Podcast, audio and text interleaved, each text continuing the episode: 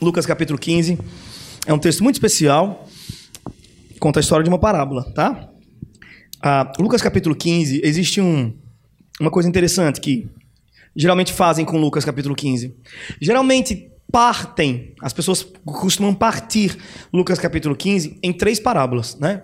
É a primeira parábola é a parábola do, da ovelha, né, perdida. A segunda parábola é da dracma perdida. E a terceira parábola é a do filho pródigo. Mas vocês sabem, o texto bíblico não foi escrito em capítulos e versículos, né? Quando Lucas estava escrevendo essa carta aqui, ele não estava preocupado em dividi-la. Ele estava contando uma única narrativa, uma história contínua.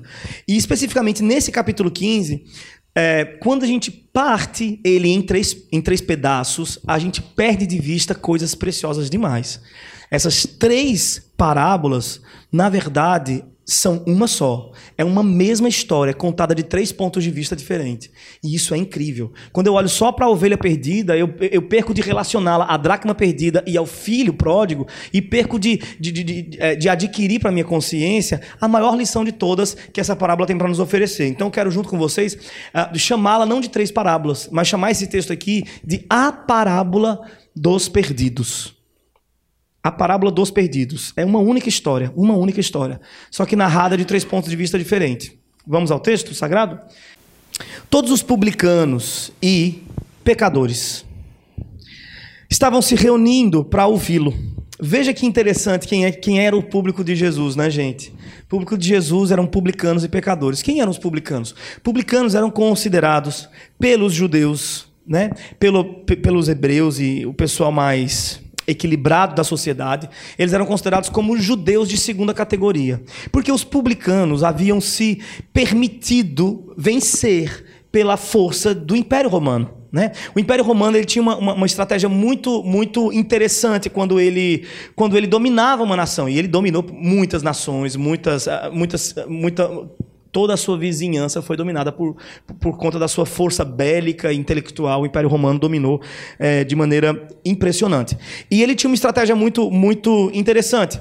Quando ele dominava uma nação, ele buscava dentro deste povo pessoas que representassem o Império Romano, né, para ser uma espécie de leve-trás, uma, uma, espécie de, de, de, de, ponte diante daquele povo. Portanto, quando tinha alguém lá dentro do povo que recolhia os impostos, que trabalhava para o Império Romano dentro do povo que, da nação que foi dominada, este recebia muito bem, né, ele vivia muito bem, e ele conseguia prever possíveis montins. Então, geralmente, ele falava para o Império Romano, voltava e dizia: Olha, é o seguinte, o pessoal está chateado lá. É, eles estão reclamando disso, estão reclamando daquilo. Então, o Império Romano conseguia se antever e conseguia evitar manifestações públicas ou montins e coisas do tipo. Então, o Império Romano foi muito inteligente. E aí, no caso aqui do, do, dos, é, é dos hebreus que estavam sob domínio do Império Romano, os publicanos eram aqueles judeus que trabalhavam para o Império Romano. Em algumas funções, uma delas a cobrança de impostos. A principal delas era a cobrança de impostos. Os judeus olhavam para os publicanos com muito, muita negatividade. É, é, eles eram considerados é, covardes, gente frouxa. Então, toda vez que você olhar na Bíblia assim, é, a palavra publicanos, trata-se de gente frouxa na leitura do judeu. Trata-se de gente covarde, gente sem resistência. Sem resistência. A ideia deles diante dos, dos publicanos é: você é um vendido. Todos estamos sofrendo debaixo do Império Romano. Todos estamos sendo saqueados, todos. Nenhum de nós se vendeu ao Império Romano. Você se vendeu. Você é um vendido. Você é frouxo. Você é covarde. Você não tem resistência. É claro que a gente poderia refletir sobre as razões pelas quais esses publicanos se vendiam ao Império Romano. Mas a gente não gosta de pensar do ponto de vista do sofredor ou, ou do ponto de vista do nosso inimigo, do nosso opositor. A gente não pensa do ponto de vista dele. Não é isso? A gente não pensa. A gente pensa do nosso ponto de vista apenas. Mas vamos tentar fazer um exercício de reflexão. Será que alguns deles não se vendiam ao Império Romano por questões de saúde? Eu, eu preciso dar uma vida melhor para meu, os meus pais. Eu preciso desse dinheiro. Eu sei que eu vou perder toda a minha comunidade, mas eu amo a minha mãe. E eu amo meu pai. E eles estão sofrendo, eles estão doentes, e eles precisam de remédio. E eu vou comprar. Nem que para isso eu tenha que me vender ao Império Romano. Eles sabiam o preço da venda de si mesmos. Eles sabiam que a partir daquele momento não seriam mais bem-vindos em sinagogas, não seriam mais bem-vindos nas festas do pessoal, não, perderiam todos os amigos, traidores da causa. Será que eles não, não se vendiam por suas. Enfim. Medo, por medo. Você já sentiu medo, gente? Não é errado sentir medo, não. Por que quando o outro sente medo, ele é menor do que você? Você nunca sentiu medo, não? Medo da morte, medo de sofrer demais, medo de não ser capaz de sustentar seus filhos, de pagar um ensino para eles, de pagar uma educação de qualidade para eles. Você nunca sentiu medo disso, não? Talvez o medo. Fato é que, seja lá qual for a razão, eles eram covardes. Era o mesmo. O medo tomou conta. Talvez egoísmo, pensar em si mesmos. E quem não pensa? Talvez aqueles que, que, que, os acusavam de serem covardes só, só não tiveram a mesma oportunidade. Não pode ser também? Não teve a mesma oportunidade de, de fraquejar e de se entregar ao Império Romano. Então, o outro que teve essa possibilidade, ele é frouxo. Eu digo que ele é frouxo porque eu não tive essa oportunidade. Porque se eu tiver, eu vou lá e sou frouxo também. O ser humano é muito esquisito. O ser humano é uma pessoa interessante demais. Então, veja o tipo de gente que Lucas vai dizer que se assentava aos pés de Jesus. Veja o público de Jesus. Se assentavam, no verso primeiro, todos os frouxos e todos os pecadores. Olha a categoria de gente que estava em volta de Jesus: frouxos e pecadores. Eu tenho vontade de continuar logo a exposição, mas eu preciso fazer mais um comentário sobre esse verso. Esse verso me faz refletir muita coisa, muita coisa mesmo. E uma delas é isso. Esse verso me dá tanta esperança que quando eu leio esse verso eu entendo que tem lugar para gente frouxa nos pés de Jesus, como eu.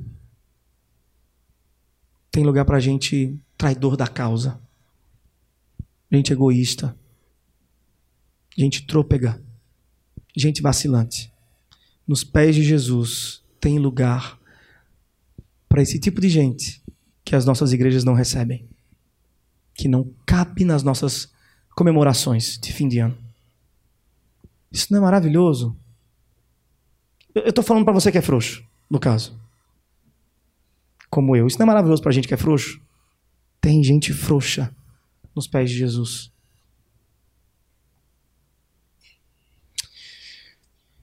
E aí no verso 2 vai dizer: Os fariseus e os mestres da lei criticavam, dizendo o seguinte: olha a frase deles. Este homem, este homem, veja como eles não compreendiam nem sequer a divindade de Jesus. Veja como eles nem sequer compreendiam a especialidade de Jesus. Este homem recebe pecadores e come com eles.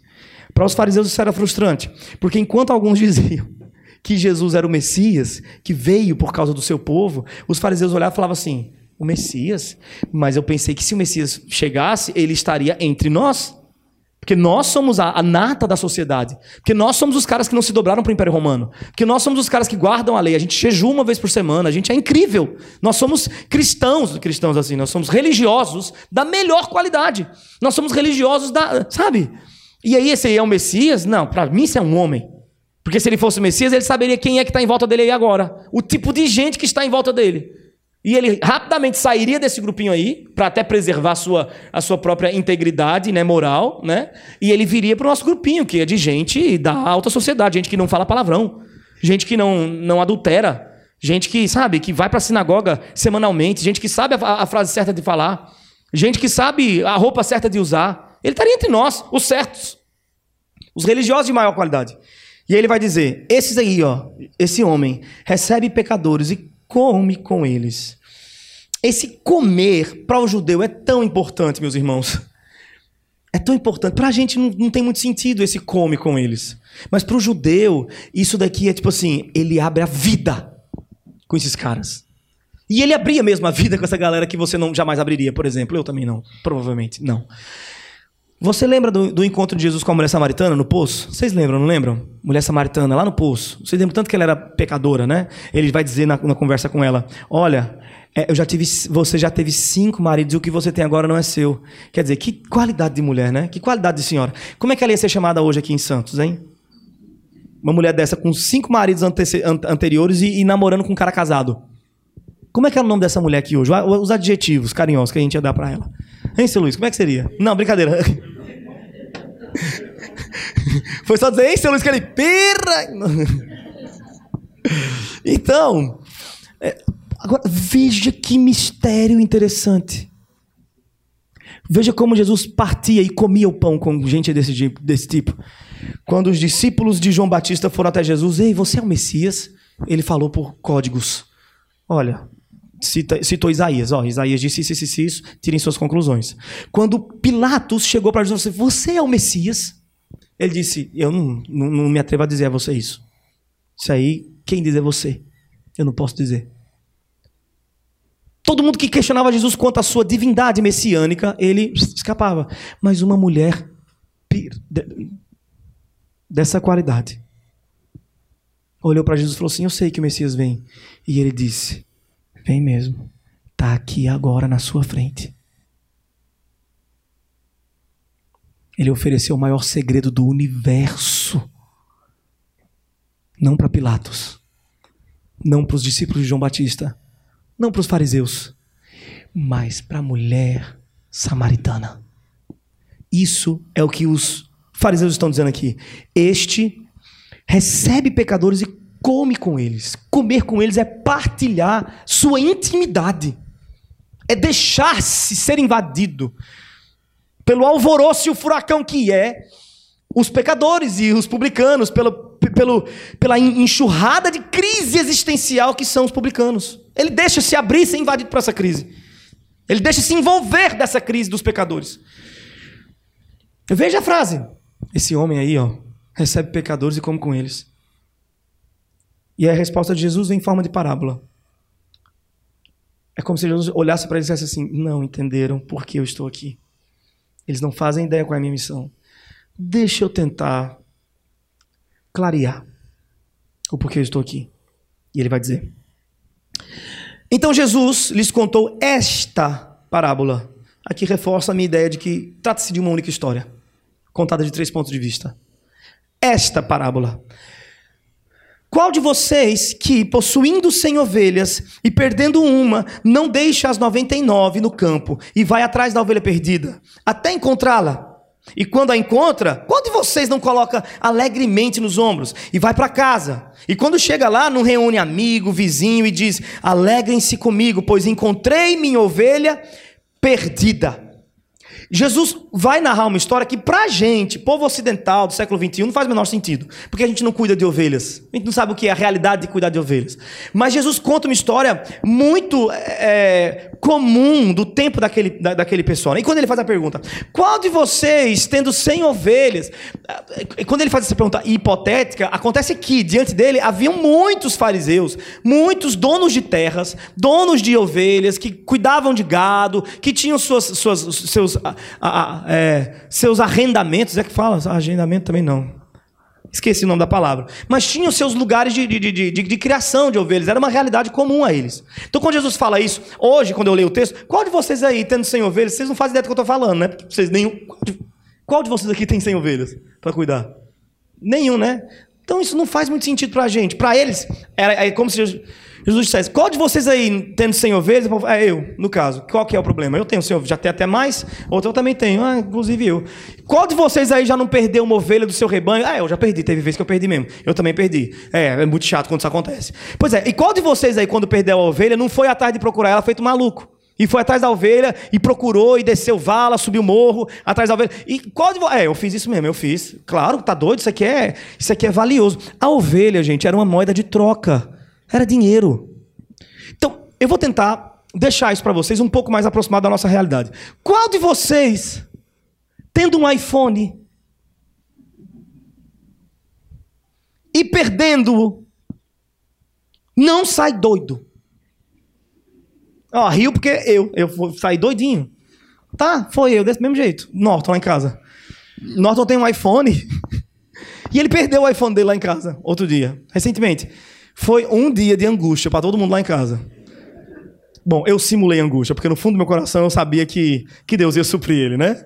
Com outro celularzinho. Mas eu simulei, eu falei, caramba, nossa, estou muito preocupado. Mas eu não estava, não, vou falar a verdade. Então, é, Norton Também não ficou muito preocupado, mas ficou procurando o dia inteiro. Procurava um pouquinho, deitava, encostava e dormia para né, fazer poesia.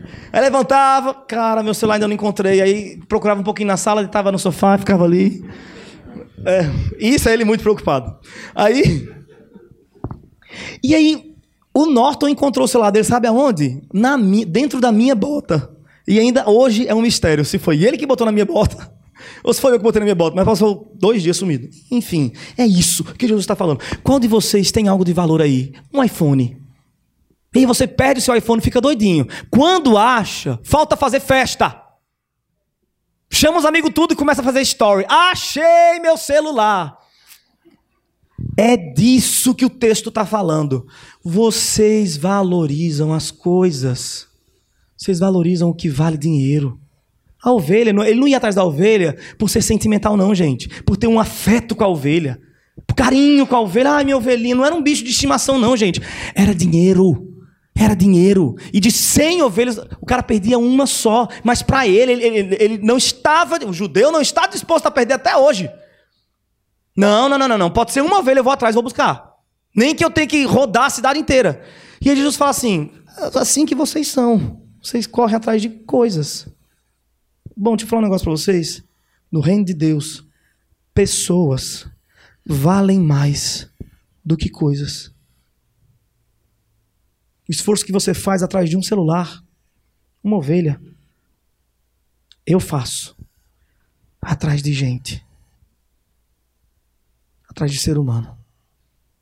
E é o que ele vai dizer aqui, ó. Eu lhes digo no verso 7 que da mesma forma haverá mais alegria no céu por um pecador que se arrepende do que por 99 justos que não precisam de arrependimento. Vocês ficam felizes por cuidar de, gente, de, de, de coisa aí, atrás dos seus bens, seus materiais aí, né? É muita, eu vejo essas festinhas de vocês, quando vocês ganham um carro novo, quando vocês ganham, fecham um negócio. Eu vejo, eu vejo a festa de vocês. Ai, ai, a festa no céu é bem maior quando um pecador se arrepende. É ruim olhar para mim e ver pecador à minha volta, gente frouxa do meu lado, gente trôpega do meu lado. É, é difícil para vocês verem isso? Pois é, eis aqui as minhas ovelhas perdidas, eis aqui meus celulares, iPhones, eis aqui o que causa alegria no meu coração. É ver que agora eles estão próximos da verdade e da vida. E aí o texto vai dizer que há mais festa no céu quando um pecador se arrepende do que por 99 justos que não precisam de arrependimento. Quem são os 99 justos que não precisam de arrependimento que Jesus está falando? Existem algumas teorias, então rapidamente eu vou dizer. Por exemplo, tem gente que acha que esses 99 justos são os judeus que estavam reclamando ali, né? Tipo, ah, eu estou olhando aqui para essa ovelha perdida, mas vocês. É, no céu vai ter mais alegria por essa perdida aqui do que por vocês, que são justos e não precisam de arrependimento. Mas para para pensar, os judeus eram justos? Eles estavam na categoria de não precisar de arrependimento? Então, se tem um grupo que este que este grupo 99 não representa, é o grupo dos judeus. E aí eu faço uma pergunta ainda, ainda, ainda um pouco mais capciosa. Existe algum ser humano que é justo e que não precisa de arrependimento? Portanto, meus irmãos, o texto não fala de gente. O texto fala do céu. Lá no céu, as 99, pelo que a tradição reformada vai dizer, a maior parte dos teólogos reformados vão entender assim, e eu estou com eles fazendo eco, esses 99 justos que não precisam de arrependimento são anjos. Ele veio lá de cima buscar a sua ovelha perdida, e quando chegar lá, a alegria vai ser muito maior por, por, essa, por esse perdido que foi achado do que pelos 99 que estão lá, que são justos e que não precisam se arrepender. Quanto mais há arrependimento, mais louva-se a graça e a misericórdia de Deus. Porque só um Deus, não pouco gracioso, não pouco misericordioso, mas infinitamente misericordioso, receberia eu no seu lar, receberia você no seu lar para receber um anjo que não precisa de arrependimento? É fácil. Mas para receber eu? Ah, a festa vai ser enorme. Porque é o lugar que não mereço, que não mereço. Essa teoria vai ficar reforçada quando a história for re repetida agora. A história vai ser repetida. Vamos ver? Ou, ele vai continuar no verso 8. Ou, qual é a mulher? Porque havia mulheres ali também. E Jesus é incrível como ele como ele torna o seu discurso acessível. A gente atrapalha às vezes as pessoas porque a gente não quer tornar acessível o nosso discurso. A gente estava conversando sobre isso hoje, eu e o Marioto e o Norton, é, quando a gente estava passeando aí por Santos, na Brasília Amarela, brincadeira. Então, é, quando a gente estava passeando aí por Santos, a gente estava conversando sobre isso hoje. A dificuldade que alguns pregadores reformados têm de tornar o discurso acessível para o outro. Enquanto prega, cita termos como supralapsariano, infralapsarianismo, né? E se quiser entender, entenda. Se não quiser, pois é, o esforço de Jesus era o oposto. Era tornar a mensagem mais complexa do mundo, que é a mensagem do Evangelho, torná-la acessível ao homem do campo. E aí ele vai agora contar a mesma história para a mulher, porque às vezes a mulher olha assim, é, realmente, esse povo é muito tosco mesmo, esses homens. Não pode perder uma ovelha, sai doido no mundo. Aí Jesus vai agora jogar, vai condenar elas também. Vocês também fazem isso. Vocês também fazem isso. Vocês são tudo igual.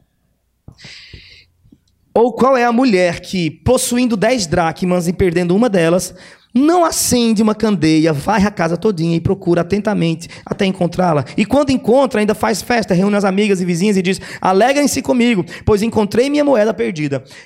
Essa, essa, essa, essa dracma, qual é a mulher que possuindo 10 dracmas, né? É, é, é, a maioria dos, dos comentaristas vai concordar que trata-se de um diadema que a moça ganhava do seu pretendente a casamento.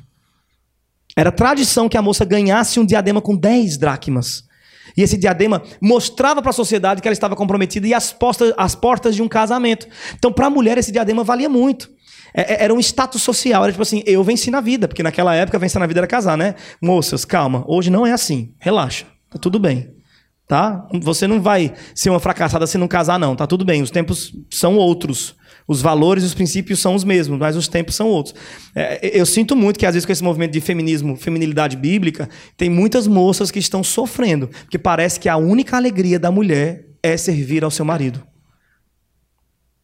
Mas isso é um assunto para outra coisa, né, Marioto? Depois a gente conversa melhor sobre isso, é até tenso. Mas, com certeza, moças que estão em Cristo, se Deus lhes der um marido, glória a Deus, vocês vão ser muito satisfeitas no Senhor. Se Deus não lhes der um marido, vocês também têm toda a possibilidade do mundo de serem satisfeitas no Senhor. Amém, meus irmãos? Mas naquela época não. Era, era feio você não ser casada. Era esquisito a idade chegar e você ficar de tiazona. Você ficar para trás. Então, esse diadema era muito importante para elas. E quando uma moeda sumia desse diadema, ah, meu amigo, não, Satanás quer me envergonhar, mas ele está derrotado. E aí a mulher começava a pegar a vassoura e varria a casa inteira, levantava os móveis, ficava desesperada até achar essa dracma perdida e colocar novamente no seu diadema e mostrar-se novamente para a sociedade como alguém que venceu na vida. Tinha relação com o seu status social, essa dracma perdida. Claro, só pode ser isso, porque não vale nada essa dracma. O valor dela monetário é muito baixo. Não faz sentido essa, é, é, essa correria toda para achar essa moedinha. Não faz sentido. Só faz sentido quando você entende que essa moeda ela tem um significado social e não monetário. Vocês entendem? Foi o caso. E aí, Jesus vai dizer assim: qual de vocês já não sumiram uma moeda, uh, né? Hoje vocês não entendem muito bem, mas a, a, o caso é o mesmo. Qual de vocês, moças, aí, ó, não faz de tudo para manter o seu status social? Né? Vocês procuram de toda forma isso. E aí, quando vocês encontram, faz até festa. No verso 10, eu lhes digo, no verso 10, que da mesma forma, a alegria na presença de quem, gente? Aqui eu reforço a teoria da primeira vez que a história foi contada por meio das ovelhas, da ovelha perdida a alegria na presença dos anjos. Eis uma nova informação que entra no texto e que faz ponte com a história anterior, né, que é a mesma história narrada de outra perspectiva, a história da ovelha, e que agora a gente entende. Se lá havia maior alegria por uma, por uma ovelha perdida do que por 99 que estão que, que, que não precisam de arrependimento, aqui haverá mais alegria quando o pecador é encontrado, na pres... essa alegria acontecerá na presença dos anjos. Então, muito provavelmente, essas 99 se refere ao público uh, é, angelical do céu, realmente. Haverá mais alegria na presença dos anjos de Deus por um pecador que se arrepende. Na primeira vez que a história é contada com as ovelhas, o pecador que está aos pés de Jesus ali, o publicano que está aos pés de Jesus ali, ele é representado por uma ovelha tola, frágil, por quem o pastor move céus e terras, desce, sobe valas e montanhas atrás de encontrar. dá a sua vida para encontrar. Na segunda vez que a história é repetida por meio da dracma, a figura é, é feminina, é uma mulher. E eu já poderia dizer a vocês também que isso por si só já é muito interessante. Muito interessante. Porque trata-se. Vamos concluir já isso, embora isso seja conclusão lá no final, vamos já concluir isso agora. Trata-se de uma figura de Deus. É ou não é? Não é Deus que procura o que está morto, igual a dracma? O que é dracma? É um objeto sem vida. É um objeto inanimado. Está morto. Não tem vida. Uma dracma é um objeto sem vida.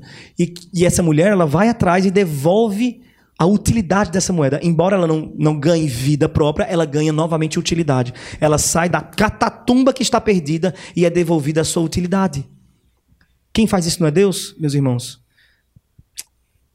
Deus coloca para si, sem problema nenhum, uma figura feminina para representar um aspecto do seu caráter. Óbvio, porque homens e mulheres vieram de Deus. Eu não estou dizendo que Deus é mulher, pelo amor de Deus. Também não estou dizendo que ele é homem. Deus é Deus. E ao criar homens e mulheres, ele os dotou de características do seu próprio caráter. Por exemplo, o homem, ele é aventureiro. Ele gosta de explorar, ele vai atrás da ovelha perdida. E aqui Deus se compara a este aventureiro em busca do seu, do seu perdido pecador. A mulher é obstinada. Ela é obstinada naquilo que ela precisa fazer. Ela procura mesmo.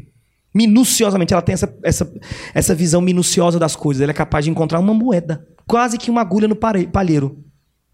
Isso também é uma característica divina. Quando ele vai buscar o seu, o seu perdido pecador, ele é obstinado. Que coisa linda, gente. Isso é tão bonito, isso é de verdade mesmo. Isso é lindo. Vamos seguir a história? Aí, olha só. Eu lhes digo que, da mesma forma, há alegria na presença dos anjos de Deus por um pecador que se arrepende. Um pecador que estava como essa dracma, morto, sem utilidade, mas é devolvido a sua utilidade. E aí ele vai para a terceira narrativa da mesma história. Jesus continuou, e ele vai contar novamente a história. Jesus continuou. Um homem tinha dois filhos. O mais novo disse ao seu pai: Pai, quero a minha parte da herança. Presta atenção, a gente está caminhando para a conclusão da mensagem, tá? E agora vamos para o ápice dela. Porque essa nova maneira de Jesus contar a história do perdido, que é achado, né? Para justificar o fato de estar cercado de perdidos, tá? Essa terceira maneira é o ápice.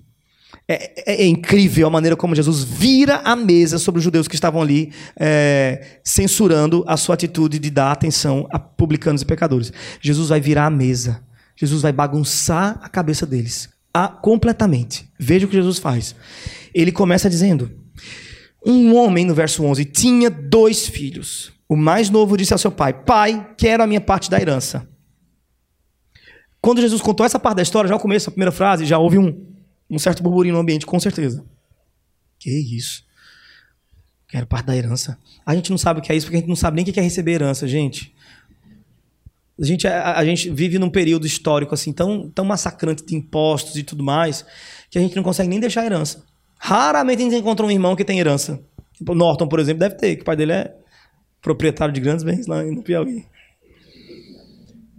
Mas a gente não sabe o que é ter herança. Então, para a gente, isso aqui não. Para o judeu, tudo que se acumulava passava para a próxima geração, de modo que o, o judeu começava, né, obviamente, a sua vida em cima dos ombros do seu pai do seu antecessor, que começava a vida em cima dos ombros do seu avô, e assim por diante.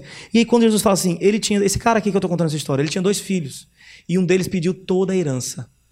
Os judeus falaram, tá doido, né? Para os judeus isso significava, matou o pai. No seu coração desprezou o seu pai.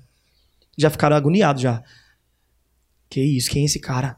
Que mata o próprio pai, que ignora desse jeito o próprio pai. E aí ele vai continuar o texto dizendo: Assim, repartiu sua propriedade. E a pergunta que se segue é: que pai é esse? Que dá ouvidos a um pedido absurdo desse? Que pai é esse? Que permite que o seu filho seja ouvido diante de um pedido desses? E aí, Jesus continua contando essa história. Eles já estão bem agoniados, mas Jesus continua. Não para por aí, não. Não muito tempo depois, o filho mais novo reuniu tudo o que tinha e foi para uma região distante. E lá desperdiçou seus bens vivendo irresponsavelmente. Essa parte aqui os judeus piraram a cabeça. Peraí, peraí, peraí, peraí. Peraí. Estava querendo dizer para a gente que uma pessoa qualquer, judeu, chega pro seu pai e fala: me dê a herança. Quer dizer, matou o pai. Depois pega essa herança que foi suada, que foi conquistada por judeus, né? Que é a herança, o trabalho de um judeu, conquistado por um judeu. Eles eram altamente patriotas, altamente bairristas, altamente é, judeia. O, povo judeu, a gente ajuda um ao outro. As outras nações que se exploda. Que é inclusive o problema de Jonas quando ele foge. Ele não foge porque ele tem medo, ele foge porque ele não quer dividir o ouro da sua da sua religião com a, a, a, a vizinhança. Ele, fala: Deus, eu vou nada, eu sei que o Senhor é misericordioso. Tá falando que vai condenar, mas se eu chegar lá e falar do, do teu amor, pessoal, vai ser tudo salvo. Vou não, não quero, não quero chamar esse povo de irmão. Não, me recusa a chamar esse povo de irmão. Então, aqui, veja o que acontece. Jesus fala que ele vai pegar esse dinheiro que é dos judeus e vai para uma terra distante e gasta tudo lá. Como é que é? Ele vai pegar o nosso ouro, a, a, a, nossa herança, aquilo que pertence ao nosso povo, e ao invés. Já é errado ele ter pedido isso antes do pai morrer. E agora, ao invés de investir na nossa terra, nos nossos costumes, na nossa pátria, ele vai levar para uma terra distante. Olha que traição. Primeiro ele trai o pai, depois ele trai a terra. Ele vai trair a terra. A segunda traição do filho pródigo é a terra. E ele vai lá gastar em lugares que com gente que não. Gentinha. Com gente de quinta categoria. Mas a história não para por aí. Eles já começaram a ficar, tá, tá ficando doido, né? Quem é esse maluco que pegou as paradas, sumiu para uma terra distante, gastou tudo lá absolutamente de maneira irresponsável? Aí vai ficar pior, gente. Vai ficar pior. Ele gastou tudo vivendo irresponsavelmente. Verso 14. Depois de ter gasto tudo, houve uma grande fome em toda aquela região e ele começou a passar necessidade. Essa é a hora que os deuses falam assim: é isso aí, ó, justiça, a justiça vem mesmo. É isso aí, é isso que ele merece. Que é uma atitude muito comum nossa, né? Quando a gente é traído, quando a gente é abandonado, sabe o que a gente faz? A gente senta na cadeira e espera o mundo dar a volta que tem que dar. Espera para ver o mundo dar a rasteira naquele cara que machucou a gente. E quando o mundo dá a rasteira, a gente levanta da nossa cadeira para celebrar a derrota alheia. A gente é desse jeito. Nesse caso aqui, provavelmente os judeus falaram: é isso que ele merece. Passar fome e necessidade. Muito bem. De repente até aplaudiram. É isso aí. Final da história. História maravilhosa. Parabéns, Jesus. Isso aí é isso aqui que é história. Não traiam os seus pais. Não traiam a sua terra. Não vão morar longe, não. Faça isso não. Aqui o que acontece? Aí eles falaram assim: Ei, vocês não terminei a história? A história não vai terminar na tragédia, não. Eu não, eu, eu, eu não comemoro essa desgraça que vocês comemoram. Aí a história vai piorar para o judeu. Por isso, foi empregar-se com um dos cidadãos daquela região, que o mandou para o seu campo, a fim de cuidar de que, gente? De porcos. E agora ele trai a Torá. Primeiro ele trai o pai, depois ele trai a terra, e agora ele trai a lei. Esse cara é muito sem juízo de tudo que ele poderia trabalhar. No final das contas, ele termina cuidando de porcos, que é o animal mais imundo, mais impuro na cultura judaica. Como é que ele pode fazer um negócio desse? Esse cara é maluco. Não, não é tão maluco assim, não vai, vai ficar maluco agora. E ele desejava comer, encher o estômago com as vagens de alfarrobeira que os porcos comiam. Ah, você tá de brincadeira que ele vai comer comida de porco. Não acredito nisso. Traindo a lei. Agora, esse cara não merece misericórdia. A pior espécie de gente é esse cara aqui. Traiu o pai, traiu a terra, traiu a lei. Ele errou todas as vezes que pôde acertar. Você conhece gente assim? Que é incapaz de acertar? Que toda vez que tem oportunidade que a bola tá na cara do gol. O goleiro foi tomar café. Eu entendo muito de futebol, posso até usar esses exemplos aqui de futebol. Então, o cara tá na frente do gol. O goleiro foi tomar café. E ele consegue pegar a bola e fazer gol contra. Você tem alguém assim na sua família? Você tem alguém assim na sua família? Aquela pessoa que. se identificou, né? Eu ouvi a piada, eu fico ligado. Aquela pessoa que traiu todos os costumes da sua casa. Aquela pessoa, aquela prima distante, que no último jantar de família, ela eh, foi a gota d'água. Ela falou tudo. Falou tudo que tinha que falar. Passou o ano inteiro você sem falar com essa prima sua. Embora ela tenha representado você na fala dela. Porque tudo que ela falou é o que você pensa. Mas ela é traidora da família. Aquele cara da rua que abandonou a esposa, Aquela moça da igreja que engravidou solteira. Aquele rapaz que tomou as decisões mais equivocadas na vida dele. De repente começou a andar com gente esquisita e usar drogas também. E aí você fala: "Não, isso aí merece, merece, o mundo vai dar volta. O mundo vai dar volta". É desse tipo de gente que o texto está falando. Pior qualidade de gente, que é incapaz de acertar. Mesmo quando a bola está na, cara do gol. Ele já tinha errado quando pediu a herança. Ele errou para ir para distante. Ele errou quando foi cuidar de porcos. Ele errou quando sequer imaginou a possibilidade de comer comida. Gente, a pessoa que não sabe acertar. Talvez essa pessoa seja inclusive você aqui. Você está aqui hoje falando assim, cara, eu sou esse cara, velho. Meu Deus do céu, como eu errei. Meu Deus, eu só errei.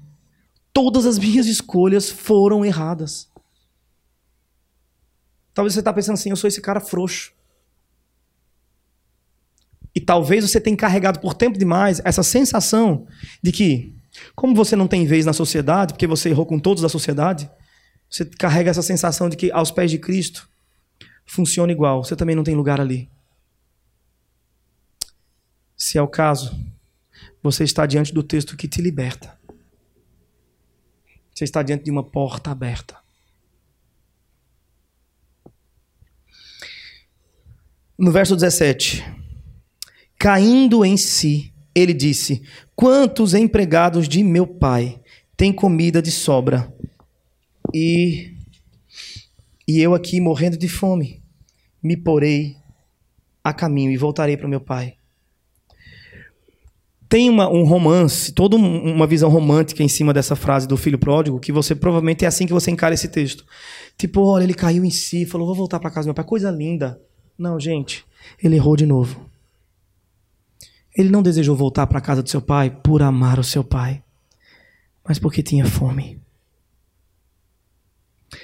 Ele não consegue acertar nunca. Ele é interesseiro. Ele é egoísta ele é egocêntrico, ele é narcisista. E até na hora de voltar, ele volta pela razão errada. Até ensaia um discurso. Olha o discurso que ele vai ensaiar no espelho. E eu vou dizer o seguinte quando eu chegar lá, que é manipulador, viu, gente? Aí é manipulador, ele está pensando que vai manipular o pai para poder voltar a ter dignidade e comer bem. Tá nem aí pro pai, ele não ama o pai.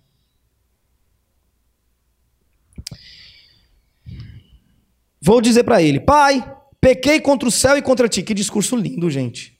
Se não tivesse recheado de, de vanglória, de, de manipulação e de egoísmo. Né, gente? Às vezes a gente fala a frase certa com a intenção errada. Olha como é que a gente é ruim. Pai, pequei contra o céu e contra ti. Não sou mais digno de ser chamado teu filho. Trata-me como um dos teus empregados. E aí, se o pai ouvisse o discurso e dissesse, ok, vai lá, ele fala assim, ah, enganei o velho de novo, esse velho é frouxo mesmo. Esse velho, eu boto ele, dobra em 10 mil pedaços, boto no bolso. Sempre foi assim, vai ser assim para sempre. Ganhei de novo o que eu queria. E aí, o pessoal que está ouvindo a, a parábola, está pensando isso que eu estou dizendo a vocês. Esse cara não vale nada. Não vejo a hora de Jesus chegar no final da história e contar como foi que o pai deu uma surra nele. Como foi que o pai entregou ele na mão dos, do, dos justiceiros para ele ser apedrejado em praça pública. Não vejo a hora de chegar no desfecho e ver o pai dizendo assim: Você não vale nada. Vá-se embora daqui e desapareça. O pai vai fazer isso, que é o que eu faria. Vamos chegar no final da história, tá? Conta aí essa história, que esse menino, esse menino precisa apanhar. E olha só, não sou mais digno, atrás da A seguir, no verso 20, levantou-se e foi para o seu pai. Estando ainda longe, seu pai o viu e, cheio de compaixão, correu para o seu filho e o abraçou e o beijou. Meus irmãos, esse verso é um escândalo. Esse verso é um escândalo, meus irmãos. Esse verso é humilhante. Já pensou um senhor de cabelos brancos que foi traído, desprezado, teve seu nome jogado na lama dos porcos por conta de um filho irresponsável, inconsequente, desafeiçoado. E agora esse senhor de cabelos brancos torna-se protagonista de uma das cenas mais humilhantes que a Bíblia vai nos, nos narrar. Esse senhor de cabelos brancos corre apaixonado, cheio de compaixão, para encontrar-se com esse filho da mãe.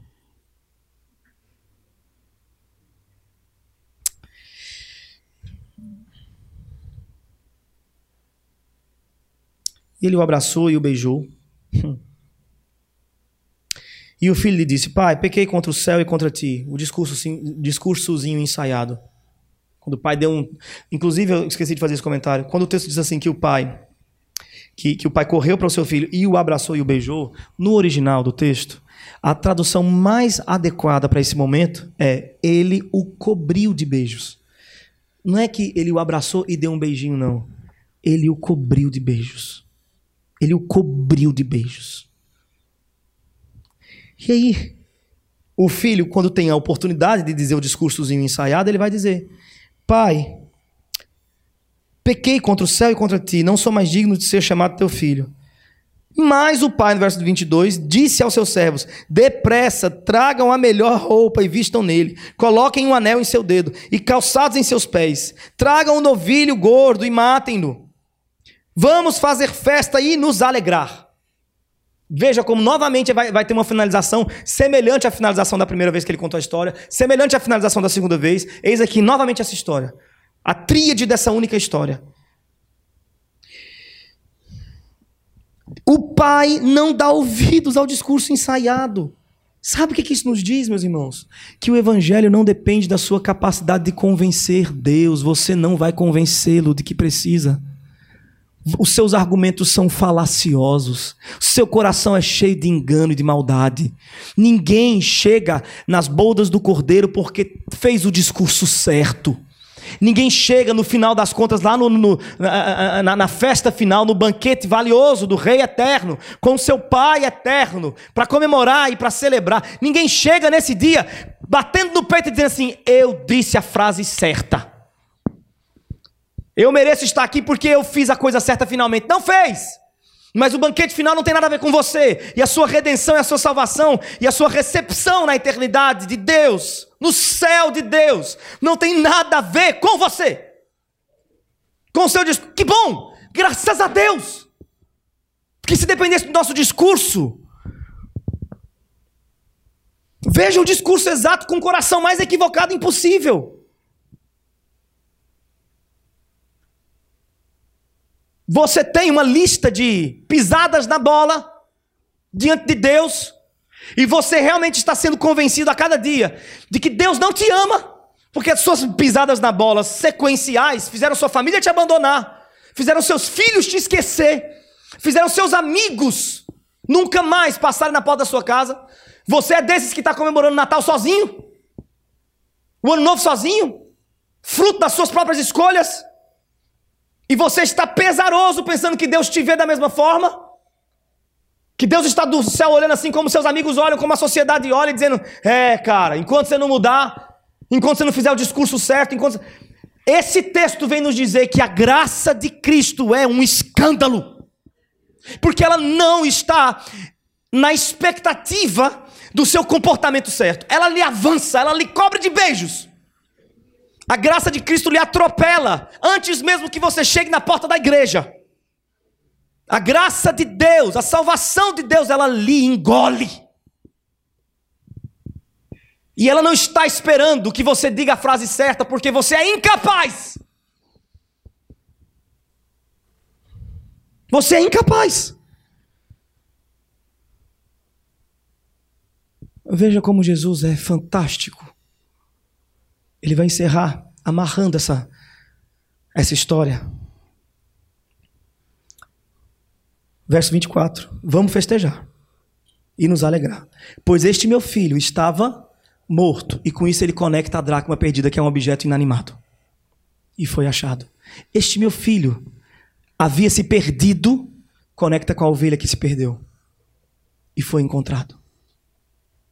Veja como Cristo amarra essa história.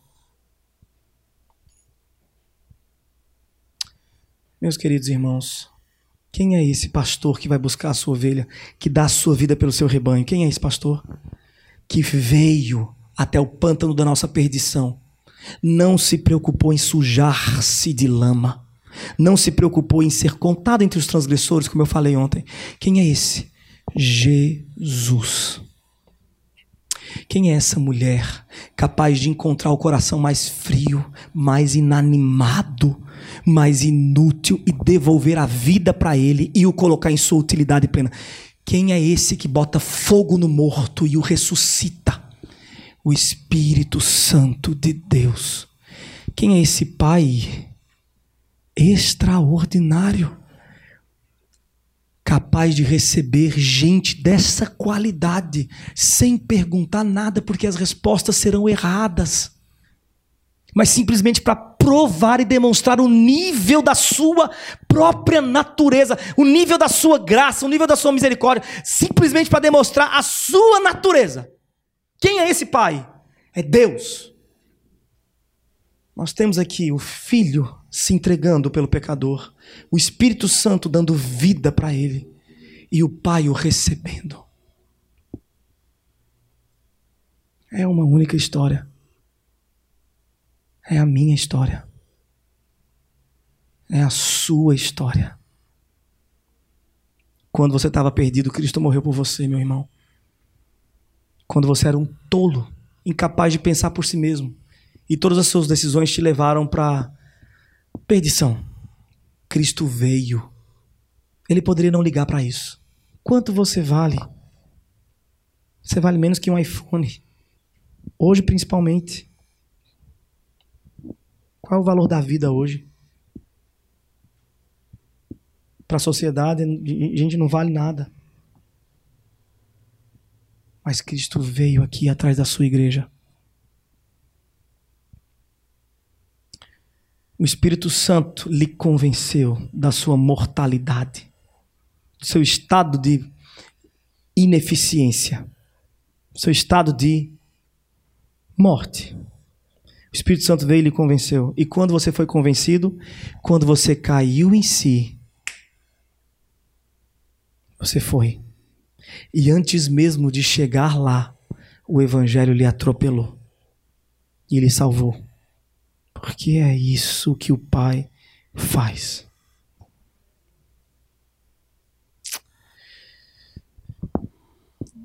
Eu vou só fazer um comentário sobre o final da história. No final da história, o filho que estava dentro está fora, reclamando porque o pai tem uma graça elástica demais para o gosto dele. E o filho que estava fora agora está dentro usufruindo da graça e da dádiva do seu Pai. Quais são os meus últimos comentários, meus irmãos, sobre isso? Os últimos comentários são desafiadores. Sabe essa única história que nós vimos três perspectivas dela? Ela já foi repetida tantas vezes, de tantas formas diferentes. Paulo, em Paulo essa história se repetiu novamente em tantos santos e pais da igreja ao longo dos séculos, essa história sempre se repetiu. E cada vez que ela é contada, cada vez que alguém sobe aqui e dá o testemunho de como foi que o filho o, o encontrou, o Espírito Santo o vivificou e o pai o recebeu, todas as vezes que alguém sobe aqui para contar a sua história, você chora como se estivesse ouvindo pela primeira vez. Mas é a mesma história. Essa história aconteceu na sua vida, aconteceu na minha vida. E aí, qual é o meu desafio? Conte de novo essa história. Faça outra vez. Faça outra vez. Vá atrás da ovelha perdida. Repita o ato do pastor. Conte a história outra vez.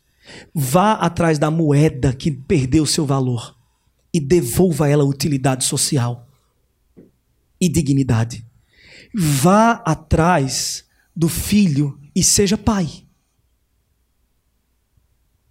Repita essa história, não num discurso, mas abrindo a sua casa, convidando para comer com você. Repita como Jesus repetiu inúmeras vezes, permitindo ser acessado por gente que a gente não dá o menor valor. Abra espaço na ceia desse ano para um membro da família que mais vacilou com todo mundo. Deixe ele sentar aos seus pés. Veja a história acontecer de novo. Porque é o mínimo. Depois de termos sido encontrados, depois de termos sido alcançados por essa graça tão escandalosa, o mínimo que a gente pode fazer é repetir essa história no outro.